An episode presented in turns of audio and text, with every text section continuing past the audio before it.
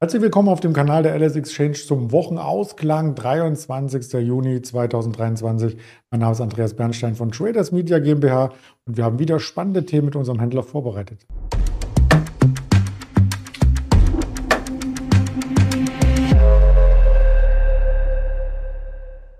Das Ganze heute mit dem Misha in Düsseldorf zum Handelsschluss an der Xetra-Börse und dem Risikohinweis, denn all das, was wir sagen, ist keine Handelsempfehlung, keine Anlageberatung, nur persönliche Meinung zum objektiven Marktgeschehen. Da schalte ich gleich mal den Mischa zu. Guten Abend nach Düsseldorf.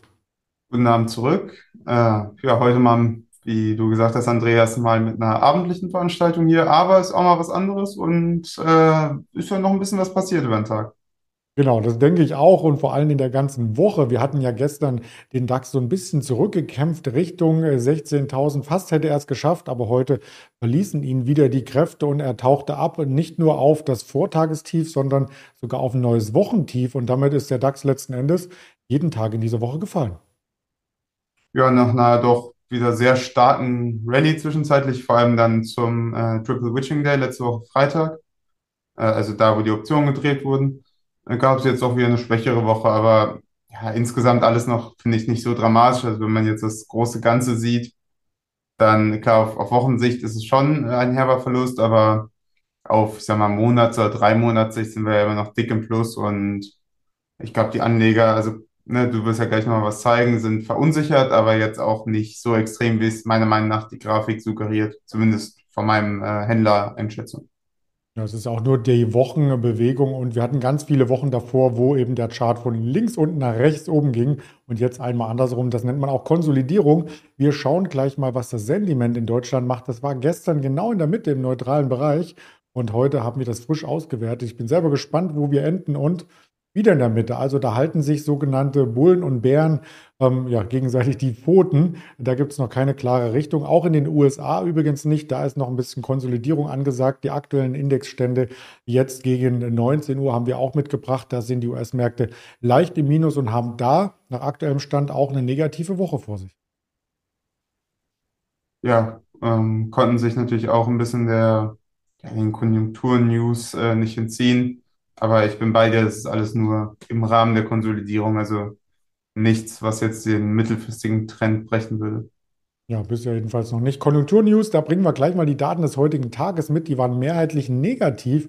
Schon am Morgen 9.30 Uhr hatten wir den S&P Global Einkaufsmanager Index, auch der aus Frankreich, unserem Nachbarland, der war negativ auf EU-Ebene, ähm, schlechter als erwartet und auch in den USA. Also da scheint ein bisschen Rücklauf bei der Wirtschaftserwartung äh, zu herrschen und man muss aufpassen, nicht eine Rezession abzukleiden. Ja gut, äh, die EU ist ja schon in der Rezession, äh, also Deutschland auf jeden Fall. Und ich meine auch die EU, da, nach der letzten Statistik, da wurde ja das letzte Quartal nochmal ein bisschen nach unten äh, nachgebessert. Also rein technisch ist es eine Rezession. Natürlich erstmal noch nichts, wo man sich Sorgen machen müsste, aber klar, ich meine, ähm, das Umfeld, müssen wir nicht drüber reden, war ja, ist ja ein sehr besonderes und da spielen ja sehr viele Faktoren rein. Überhaupt finde ich bemerkenswert, wie gut sich die Wirtschaft doch lange gehalten hat und ob da jetzt mal minus 0,1, 0,0 oder 0,1 Prozent am Ende draufsteht, ist zumindest, finde ich, auf Quartalssicht jetzt nicht äh, zu erschreckend. Also viele Unternehmen schlagen es ja trotzdem sehr gut durch. Ja, und wir berichten heute mal über eine Branche oder über ein Unternehmen, was sich eben nicht so gut äh, schlägt. Und das äh, sticht regelrecht heraus in der Heatmap, nämlich ganz rote, die Siemens Energy. Da gab es Horrorzahlen, wie die Bildzeitung selbst titelte. Und wenn es ein Unternehmen mit äh, Meldungen sogar auf die Bildzeitungsnummer 1 äh, schafft, dann muss schon was Richtiges passiert sein. Was denn? Genau, die Siemens Energy, die haben ein Tochterunternehmen, äh, mittlerweile ein hundertprozentiges Tochterunternehmen namens Siemens Gamesa. Das ist äh, eine spanische Tochter, die sich vor allem äh, auf Offshore-Windanlagen äh, konzentriert. Und die hatten in den letzten Jahren sowieso schon zu kämpfen, also vor allem mit Kosten, Effizienz, langsamerer Ausbau als geplant, immer wieder höhere Wartungskosten. Und das hat Siemens Energy beziehungsweise auch der großen Mutter Siemens Verluste eingebrockt.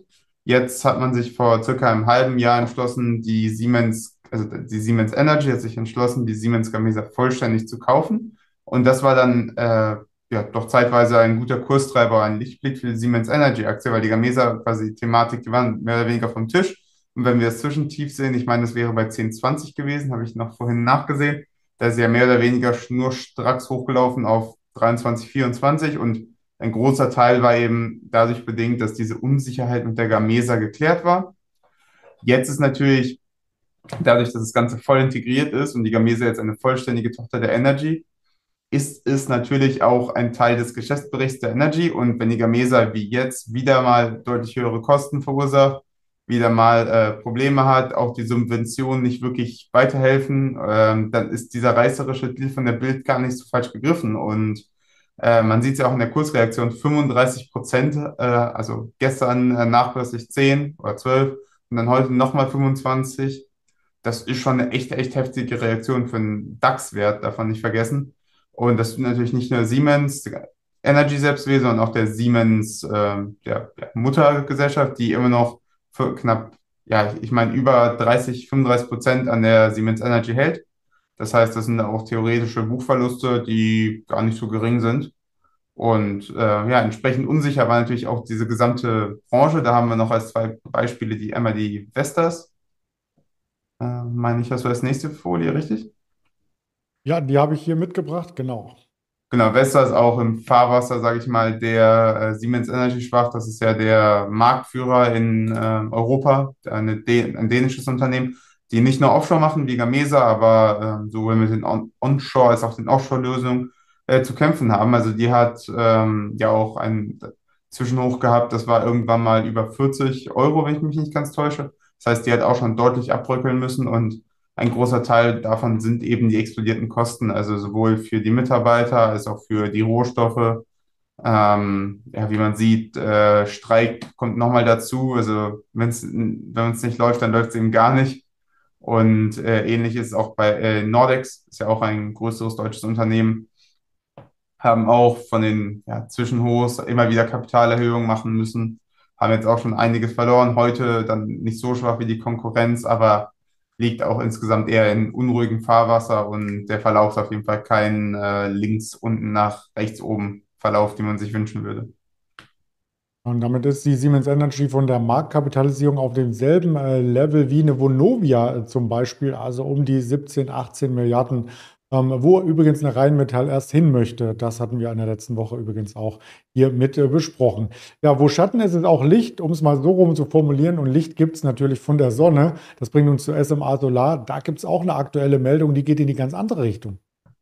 Genau, das ist äh, quasi das ent genau entgegengesetzte. War eine sehr schöne Überleitung und wir bleiben bei diesem Energiethema. Ist ja sowieso ein Thema, was uns alle äh, kurzfristig, aber auch langfristig bewegt.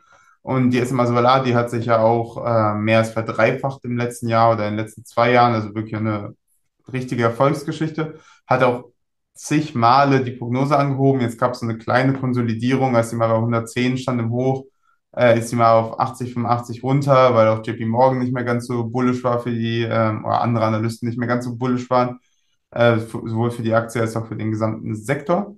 Aber jetzt äh, kam heute gegen ja, 16.30 Uhr, 17 Uhr kam da eine Anhebung und zwar in allen Bereichen. Also Umsatz wird angehoben von äh, anderthalb Milliarden auf ungefähr 1,8 Milliarden. Ähm, letztes äh, und allein für dieses ähm, für diese Umsatzperiode, also für dieses ähm, Halbjahr sind es 780 Millionen statt der 480 Millionen im Vorjahr. Dann das EBITDA soll von 150 äh, auf 250 Millionen angehoben werden fürs Jahr. Also alles in allem eine Top-Story kann man sich als Aktionär, glaube ich, nicht beschweren. Also das Management erhöht immer wieder die Prognose.